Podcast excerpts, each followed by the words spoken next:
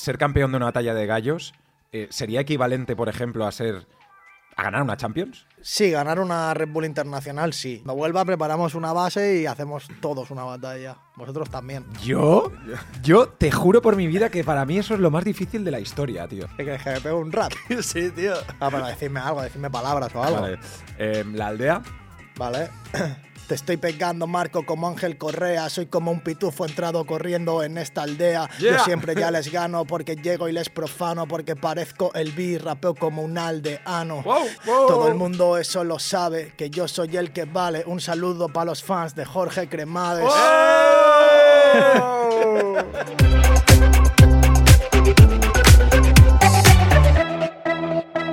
Bienvenidos. ¡A la aldea! Urizaba. ¡Jorge Cremades! Y Blon.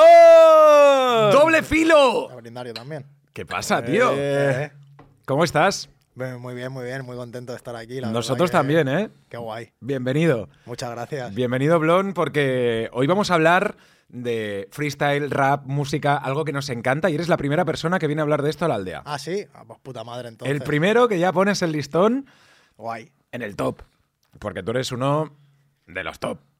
Bueno. sí, se, po- se podría sí, considerar, sí, se sí. podría considerar. Ahora, que sí. actual campeón de la batalla de gallos eh, nacional, Sí, de Red Bull, sí, correcto. de la Red Bull. Buah. Yo esto, tío... ¿Cómo? Es Sí, que- sí, que- sí. ¿Pod- ¿Podemos empezar desde el principio antes de llegar a este punto? Claro. Que Uf, eh, pues es largo, ¿eh? Bueno, tú eres muy joven, tú tienes 30... 31. 31. Sí, pero llevo muchísimos años batallando y en- de hecho Red Bull eh, he ganado a la décima, ¿eh? que lo he Sí. intentado. He estado en 10 finales nacionales consecutivas y he ganado a la décima. O sea Muy que bien. me ha costado años. Buen número la décima. Sí. bueno, depende, para algunos sí, para otros no. ¿Verdad? ¿Tú eres del Barça o del Madrid? Yo soy del Real Murcia. ¿Del Real Murcia? Sí, sí, sí. Es raro, pero sí. Joder. Pero siendo de Parets del Vallés... Por familia. Ya, vale. Toda mi familia de parte de padres son murcianos y desde pequeño pues me engañaron y, y del Murcia. Joder. Difícil, ¿no? Ser del Murcia o... Sí, pero está guapo, ¿eh? ¿Sí? Sí, está guapo. Sí, sí. Vale, te da tus alegrías. A ver, entonces, vamos desde, desde el principio. Tú empiezas eh, haciendo batallas de gallos en, en el barrio, por así decirlo. Sí, Y Blon sale de Pablón. correcto. Te quitan en la primera batalla, según tengo entendido, la, el pa.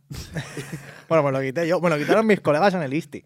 Porque claro, estábamos en el instituto y, y empezamos como a taquear y tal. Lo típico que haces cuando tienes 14 años, que empiezas a escuchar rap y empiezas a firmar. Lo que las abuelas dicen hacer el gamberro. Sí, correcto. O sea, eh, estar en el parque, rapear y, y pintar las paredes. Correcto. En- Entonces cada uno, entre mi grupo de colegas, pues cada uno se buscó su nombre y hacíamos ahí pues nuestras pintadas en el instituto. No en los lavabos, pero en libretitas, ¿sabes? ya, ya, ya. Y, algo, y algún- alguno en la mesa con boli piqué que se borraba, ¿eh? Pero, ¿y nunca, nunca pintaste una pared? Eh, Pues lo intenté alguna vez, pero se me daba fatal. Ah, vale. Fatal. Siem- Siempre se me. El spray como que se me corría un montón y no. Mierda. Muy mal, muy mal. Pero bueno, me puse blon y, y ya pues comenzamos a rapear con varios colegas porque descubrí lo que era la Red Bull Batalla de los Gallos y primero descubrí lo que era el rap porque a mí me gustaba mucho la poesía desde muy pequeño y un día mi hermano estaba escuchando una canción de Nach en, en el lavabo, en la ducha y yo me acerqué, puse la oreja y dije, ¿esto qué es? Y mi hermano me dijo, ah, esto es rap, este tío se llama Nach y yo flipé, dije, esto, esto es poesía. Esto es increíble, ¿no? Encima una instrumental. Entonces, claro, no era, tampoco hace 47 años, pero no era lo que es ahora, ¿sabes? Claro, que sí. estás al alcance de todo con internet y tal. Y yo me compraba una revista que se llamaba Hip Hop Life y Hip Hop Nation, había dos. Y dentro de una de esas venía una vez un DVD que venían las batallas de Red Bull. Y tú ahí dijiste, yo tengo que estar ahí. Y yo dije, ¿esto qué es? Claro, yo flipé porque improvisaban. Y me empecé a hacer un friki de eso, que no veas que era súper, súper fan de todos, era un niño rata realmente. y, y entonces empecé a improvisar y, y hasta el día de hoy, que fíjate todo el tiempo Claro, pasado. este es un tema importante porque eh, yo siempre he tenido la pregunta de esa calidad o esa, eso que tenéis dentro de poder improvisar sin prepararos nada, ¿esto se entrena o ya naces con ello? Yo creo que hay una mezcla de ambas. O sea, creo que cualquiera puede aprender, porque es una disciplina que, que tú si, si te esfuerzas y si entrenas mucho puedes aprender, pero hay gente que ya nace con el don. De, gente que nace con un don de musicalidad, por ejemplo, como es el caso de Bennett, que desde muy pequeño se ha criado con, con músicos y eso se nota a la hora de rapear. Gente que nace con una mente muy rápida para crear rimas, ¿sabes? Que suele ser gente que, que es muy, muy espontánea en las conversaciones y muy graciosa. Entonces yo creo que hay como un, como un pequeño don o un talento natural, digamos, pero también el entrenamiento puede hacer que llegues a lo más alto sin ninguna duda. Claro, porque para que la gente que lo entienda, aquí hablamos de todo en la aldea, eh, ser campeón de una batalla de gallos eh, sería equivalente, por ejemplo, a ser a ganar una Champions dentro de tu, de tu mundo, el mundo del freestyle y todo eso. Sí, ganar una Red Bull internacional, sí. Yo la internacional no la he ganado, pero ganar una nacional, pues sería equivalente, sí, a ser a lo mejor Campeón de liga, de sí. liga. Correcto, sí. O sea, un mega top. Sí, pero es diferente porque eh, a mí el fútbol me encanta, puedo hacerte muchas comparaciones con eso, pero Sí. yo estoy en la FMS, que es la, la Liga Profesional de Freestyle en España, que somos 12.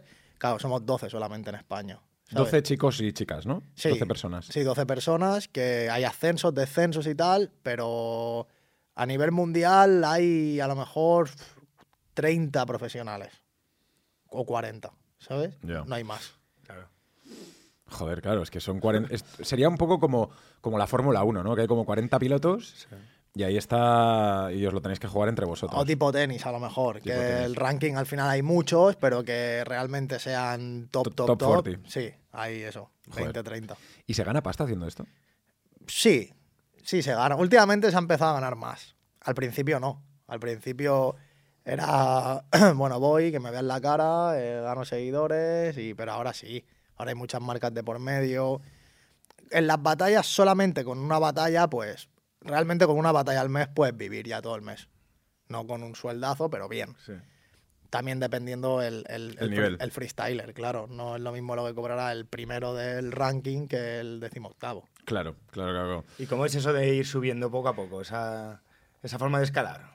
Eso en el ranking te refieres. Bueno, desde, que, desde el el barrio. parque, ¿no? Ah, Sí, uf. desde el parque hasta. Eso es largo, ¿eh? O sea, quiero decir, es un. es Ahora sí que es diferente porque ahora hay muchas competiciones y si ahora mismo lo petas en una competición, ya como que te vas a conocer mucho, ¿sabes? Pero antes. Es que piensa que somos muchos los que improvisamos, muchos. Entonces, en mi caso fue. Me apunté a Red Bull. Eh, me ganó uno de los que era mi ídolo en aquel momento porque me apunté y no había hecho nunca una batalla y me apunté directamente a Red Bull. ¿Quién era el que te ganó? Chester se llama. Ahora está viviendo en Estados Unidos, pero está como medio retirado ya de, de las batallas. Pero luego estuve como. Estuvimos varios años que Red Bull hubo un parón porque querían hacer como un cambio generacional y, y- y dejaron de hacer la competición. Y yo me puse a hacer batallas, pues en Varna. eh, a lo mejor me iba a Madrid una vez al año en autobús a hacer una un parque. Pero cuando volvió Red Bull en 2013, que volvió y lo petó, yo ahí me presenté y gané la de Barcelona, que era la regional, porque es clasificatoria y luego está la nacional y luego la internacional. Gané la regional y, y a raíz de ahí, pues como que de golpe todos los que ganamos las regionales, un montón de seguidores y estuve en el momento, igual ese día si me hubiera resfriado, pues no estaría aquí ahora, ¿sabes? Porque igual todos estos 10 años no hubieran sucedido. Oye, ¿y tus padres? em, ¿Qué pensaban que te pasaría cuando tenías, por ejemplo, 12 años? ¿Que serías un tío famoso, que te podrías ganar la vida con esto o que acabarías en la cárcel? porque, porque, porque yo tengo padre, yo soy padre de dos, de dos niñas. Entonces piensas, a lo mejor, pues, lo, lo mejor para tus hijos, ¿no? Nosotros somos de otra generación y vemos las cosas muy diferentes, pero yo entiendo a mis padres y por edad, pues más o menos a los tuyos también, eh, diciendo, joder, el chaval está con los, con los críos ahí cantando en el parque, pintando las paredes, no sé qué, tal, ¿qué va a hacer de mayor, no? No, mis padres la verdad que siempre me han apoyado mucho porque ellos veían que a mí me gustaba y que creo que siempre he, sido, he tenido buen comportamiento eh, y ellos veían que era poesía, eso. Es que al final es algo que está, lo, lo llevo yo muy dentro desde muy pequeño. Mi madre fue la que me, me hizo descubrir todo este tema de la poesía y tal. Y ellos veían pues que sí, que venían mis colegas a casa, porque encima rapeábamos en el garaje de casa de mis padres, y veían mis colegas a casa, nos hacíamos unas cachimbas y rapeábamos y sin más. Pero, pero no, me me apoyaron mucho. De hecho, mi padre me llevaba a las batallas en coche. De puta madre. Le molaban mucho y ellos, ellos conocían a la gente y veían que era un ambiente sano, que realmente todo eran estereotipos y clichés porque, porque es así. Luego ya con el paso del tiempo pues se fue rompiendo eso, pero sí que es verdad que la imagen del rapero estaba muy asociada un poco a eso, ¿no? A la delincuencia, A la y- droga, la droga sí. y tal. sí. Tío, ¿y tu, tu mente en qué piensa? Cuando rapeo, Sí, que, tiene que ir, que ir todo tan rápido. muy rápido. O sea, cada uno tiene sus, digamos que sus técnicas para, para hacerlo, pero yo en mi caso pienso en una frase que crea que va a impactar, la pienso lo que quiero decir rápido y, y en ese momento pues esa frase me la dejo para el final y construyo a raíz de esa. O sea, si quiero rimar con Jorge, pues pienso, voy a rimar con Jorge y empiezo a hacer rimas que rimen con Jorge y al final meto Jorge, ¿sabes? Vale. Em, Blon, rima con Jorge. Jorge es una rima jodida, Sí, ¿eh? porque solo está monje y poco más. Sí, pero a lo mejor pueden meter asonantes así tipo torpe, torbe, ¿sabes? Orbe. Vale, pues. Cremades. Cremades, sí, cremades pueden meter, yo qué sé, pues estocadas, o sea, estocades sería, pero voy a, bueno, cremades sería más con lares, con pares, con impares, ¿sabes? Con, podrían, es que una vez te puedes a rapear es cuando te ven ahí, O sea, no con vale, ¿sabes? O sea, son más asonantes también, pero cuando rapeas queda bien. No hemos preparado una base, tío. Ahora me ha entrado ganas de. Tío, A mí no lo- también, La cuando, cuando vuelva preparamos una base y hacemos todos una batalla, vosotros también. ¿Yo? Yo te juro por mi vida que para mí eso es lo más difícil de la historia, tío. Pero si no has probado, Busca una ahí, busca una ahí, Uri. Vale, vale. Pregúntale algo, tío. Yo le busco una base. Yo qué sé. Alguna de. Vale. No, pon base freestyle. Sí, eh, sí, lo tengo, lo tengo. Sin derechos, eh, que si no nos joden. Ve preguntando mientras. ¿Y ¿Tienes novia? sí, sí, tengo, tengo. Hace nueve años ya que tengo. ¿Nueve años de Sí, novia? Correcto. Hostia, tío. Que además fue una historia curiosa esa, porque ella, Cuéntala. ella me escribió por. Ella le Ah, gustaba, una fan le encima. gustaban las batallas, sí, sí, le, le molaba en el momento. Ahora ya no, ahora ya se la pela. O sea, Eh, pero en 2014 puso un tweet y puso mis favoritos para la final nacional de Red Bull y me etiquetó a mí, que yo era el primero, su favorito. Y la vi y dije, voy a tirarle un DM. ¿sabes? Y le puse, hola, gracias, tal, no sé qué. Y ya pues empezamos a hablar y, y a día de hoy, pues mira, pues es mi novia y, y bueno, mi mejor amiga también. O sea, es una persona que es la polla. Y ya, ella ya odia las batallas al final. Porque ya- Porque yo creo que empezar a salir con un freestyler y es empezar a odiar las batallas, porque Oye. mi estilo de vida es muy loco. Y hay buen rollo entre, entre los freestylers, ¿no? ¿O es fachada? No hay buen rollo. En general hay buen rollo. O sea, todo eso que os decís en el, en el escenario de, de me cago en tu, tu vieja estampa, todo y tal, nada. Sabes a lo que vas. Ya. Claro. Y es como cualquier curro. Hay peña con la que te llevas mejor y peña con la que te llevas peor. Sí, sí, total. Pero guay. ¿Y alguna rima que te haya dolido? Eh, bueno, a lo mejor alguna que me hayan dicho de, de cosas sobre mi sobre mi, mi libro, por ejemplo. ¿Sabes? Yo tengo tres libros de poesía publicados. Y que a lo mejor un colega me diga, pues me leí tu libro y es una basura. Y luego me haya dicho, está guapísimo. ¿Sabes? Ya, pienso, ¿qué es la realidad? ¿Lo que me quiere decir para quedar bien o realmente es lo que pienso? Porque a veces en las batallas a lo mejor lo que nos dicen es lo que estás pensando de verdad y no te vas a atrever a decir. Claro, claro. Claro, claro, lo utilizas como un poco, casi como terapia, ¿no? De venga, ¿no? Y te sale ahí a full. Sí, sí. Esto, Corta, corta eso, pon base. Ah, esta está, está guapa. ¿Qué quieres que me pegue un rap? sí, tío. Ah, pero decirme algo, decirme palabras o algo. vale. Em, la aldea. Vale. em, ¿Qué más, Jorge? Lámpara. Lámpara eh, y la Kings League. Ah, yao. Dentro de esta zona todos saben que yo parto, soy Rayo de Barcelona. Lo hago tranquilo porque soy el comisario. Yo vine a rapear porque llegué desde el barrio. Lo hice de esta forma porque te digo una cosa que yo no me pararán. Soy lámpara maravillosa. Te estoy pegando, Marco, como Ángel Correa. Soy como un pitufo entrado corriendo en esta aldea. Yo siempre ya les gano porque llego y les profano. Porque parezco el B, rapeo como un aldeano. Wow. Y así que puedo rapearte aquí. Puedo ganar cualquier league porque saben que yo soy el king. Y yo estoy rompiendo cualquier estereotipo. Que saquen la carta el año que viene tendré un equipo. Wow. Todo el mundo eso lo sabe. Que yo soy el que vale. Un saludo para los fans de Jorge Cremades. Ha gritado, entonces esto va a acabar ya. Está. bueno! tío! Bueno, bueno, bueno, tío. O sea, es increíble, increíble el- el- el- la capacidad, tío. Si nosotros aquí tenemos que pensarnos las preguntas de una entrevista y tal, no entiendo cómo, cómo es esa fluidez, tío.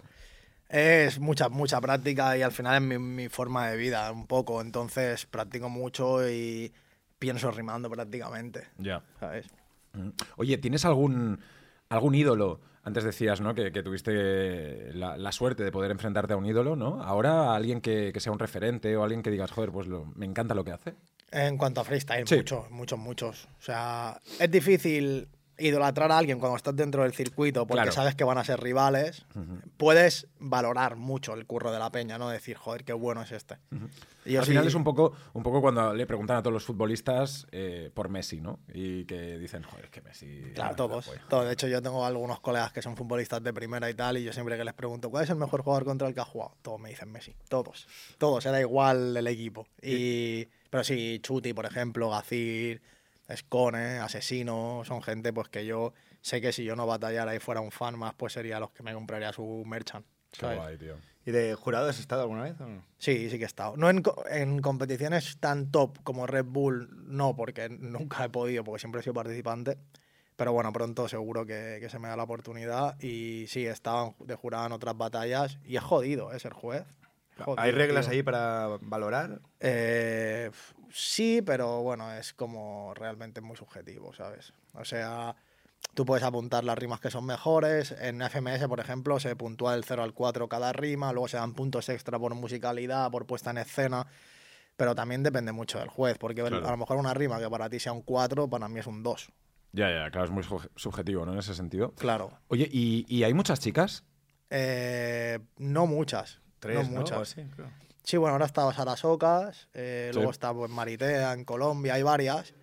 eh, Maricielo, hay varias, pero sí que es cierto que, que no hay tantas como, como nos gustaría. Y por un tema. A ver, eh, hay que decir que el público del freestyle es un público Muy masculino. complicado.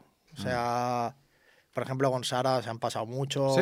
muchos comentarios muy machistas. Nosotros, yo, yo por, por ejemplo, estoy muy fuera de todo, de todo esto y no conozco ni, ni el circuito en profundidad, ni la, ni la gente, ni, ni todo eso. Pero sí que eh, estas polémicas es lo que primero aflora, ¿no? Cuando pasan cosas de estas y sí que pues, a veces ha salido el tema machista, etcétera, etcétera. Sí, no, no. eh, No tanto en los participantes, que también hubo una época que sí, pero Sí. ahora, obviamente, pues ya, ya no es una batalla y al final eh, creo que todos somos ya mayorcitos para saber que hay, que hay cosas pues, que igual no. Que hay unos límites. Sí, que son rancias. Pero el público, yo creo que es sobre todo por el público, porque si una chavala empieza, empieza a ir guay y el público son, venga a fregar, no sé qué. Es que es así, ¿eh? ¿En serio? Entonces yo creo que ya su salud mental y tal dicen, a mí no me merece la pena estar aquí, ¿sabes? Porque todavía falta mucha educación y, y creo que, que detrás de una pantalla, o sea, al final el- las redes y, y el poder comentarlo todo, yo creo que sacan lo peor de cada cual. Buah, tío. Eh, lo hemos hablado muchísimo esto en, en la aldea, ¿eh? El- el- el- la capacidad de la gente de las redes de estar en su casa, mandar un tuit o tal, seguir con su vida y destrozar la vida a otra persona. Correcto, y el mundo del free, que encima son chavalitos y chavalillas que, que al final eh, están viendo algo que, que yo más de una vez me ha pasado de decir, tío, de ya un día estar ya rebasando el vaso y decir, tío, somos personas, ¿sabes? Ah, pero luego en el escenario decir lo que sea, pero luego no aguantéis comentarios de odio. Digo, pues claro que no, yo no vivo. ¿Qué, qué pasa? ¿Que yo por ser freestyler tengo que salir a la calle y un tío, hijo puta? No, ¿sabes? Claro, tío. Sin rima, ¿no, tío? Por lo menos que rimen. Claro, si rima, digo, bueno, mira. claro. Eso sí, eso sí. Oye, ¿y eh, cuál es el, el- el recorrido? Porque tú ahora eres muy joven, pero, pero tú podrías seguir rapeando y haciendo freestyle hasta siempre, ¿no? ¿O, o no? Supongo que sí, no sé, porque es que como, eso es algo también que siempre hablamos. Como somos los primeros profesionales, yo al final soy uno de los primeros profesionales de la historia del freestyle mundial. Entonces no tenemos otros referentes de otros. No es como, por ejemplo, un futbolista o un deportista de élite en general. Pues yo no sé. Yo sí que es cierto que cuando pasan tantos años y cuando la gente te ha visto tanto, es muy difícil mantenerte. No por nivel, porque yo considero que tengo el nivel todavía para poder estar, pero sí porque la gente quiere caras nuevas, eh, es mucho más difícil que la gente se sorprenda con lo que tú haces. Tú ya tienes tu público, yo mi público lo tengo porque es un público que yo me he ganado con mucho esfuerzo durante muchos años. Y yo sé que cuando me pongo a hacer mis canciones, mis libros y tal, me, va muy, me funciona muy bien porque tengo un público muy fiel. Pero entiendo que es complicado a día de hoy pues que un chaval de 15 años se ponga a ver batallas y se vaya a fijar en el de 31. Se va a fijar más en uno joven que, que él piense, puedo llegar a ser él. Entonces, Claro. es complicado. Pero bueno, yo dejo fluir y, y este año me ha ido bien también la temporada. Y bueno, eh, empieza la temporada nueva en nada ya y a ver qué tal funciona. Y, y quizá yo creo que ya, yo creo que ya me queda poco. Yo creo que ya está llegando el final de, de mi carrera como freestyler profesional. Guau. Pero voy a abrir otros caminos, claro. Claro. Discos y demás. Eso es lo que yo quiero. Ya llega un punto que además también dices, joder, tengo ya 31 años, es, sea, soy joven, pero, pero también ya quiero hacer otras cosas en la vida, ¿sabes? Igual me planteo en no mucho tiempo ser padre, o sea, al final son cosas que no es que sean incompatibles, pero Ya, ya, que te estás en otro mood, ¿no? no voy a tener rollo. un crío y me voy a ir a, el sábado a Santander a hacer una batalla. Y, ¿Sabes? claro, es que ¿Y haces muchas batallas tú para, para llevar ese estilo de vida? Es decir... yo prácticamente todos los fines estoy fuera, prácticamente. Y, o sea, Pero casi- mucha de exhibición, ¿no? Claro, mucha exhibición y muchas movidas con marcas y tal, y cuando no es una cosa es otra. Entonces, claro, eh, estoy fuera y entre semana siempre tengo movidas, como rollo entrevistas, o si no, estoy en mi casa rapeando, improvisando y practicando para la competición que tengo. Claro. Porque ese es un tema. O sea, eh, ¿tú te, te- ¿cómo te preparas una batalla? ¿Cuál es el proceso? Imagínate que tienes, pues eso, la, la final de la batalla de gallos. Eh, ¿Cómo te preparaste esa semana para eso? Pues encerrar la habitación, poniéndome palabras como lo que me estabais diciendo y practicando diferentes instrumentales, diferentes flows, eh, estudiando a los rivales que me tocaban y una obsesión. O sea, yo de hecho, cuando tengo una batalla, eh, me- no puedo desconectar, aunque quiera. Me pongo a leer, que a mí me flipa leer, y a lo mejor me estoy leyendo un libro y veo una palabra y en ese momento pienso, esta palabra con qué la podría rimar. O si me pusieran, yo qué sé, tractor, porque te ponen palabras y te ponen movidas para rapear. ¿Qué diría con tractor? Y joder, tío, y pienso, tío, no puedes desconectar ni un segundo, pero es que tu mente va, está completamente obsesionada con esa competición. Hostia, tío, ¿Y claro. ¿Cómo estudias al rival? Porque a veces estás ahí rapeando y ves que sacan un trapo sucio que no mucha gente conoce de, de- de este tío. Yo lo que hago mucho es verme los vídeos contra ese rival de mis batallas anteriores y ver qué me ha tirado ese rival, ¿sabes? Entonces, viendo lo que me ha tirado hace un año o hace dos, sé lo que me va a tirar, porque siempre te tiran lo mismo al final. Claro, van un poco a, a piñón. Entonces pienso, si este se redunda mucho en decirme enano, vale, pues me va a decir enano. Si este me dice que tengo chepa, porque hay uno que siempre, es el único, pero hay uno que siempre me dice que tengo chepa. O sea, es el único, no sé por qué siempre me dice eso, pero claro, cuando me toca a él, que se llama Hander, digo, este me va a decir que tengo chepa, ¿sabes?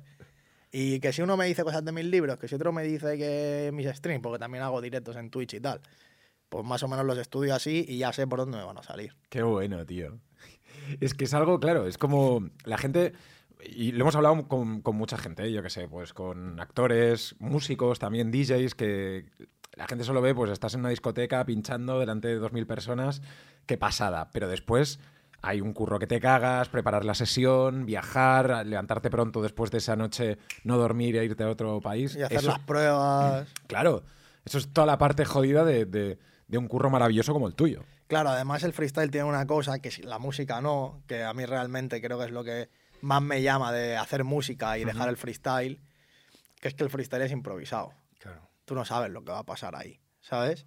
Y eso, esa incertidumbre, esa presión, ese saber que tienes una final de España, que van a ver un millón de personas en streaming y que va a haber en directo 20.000 personas en el público, pues dices, Wow.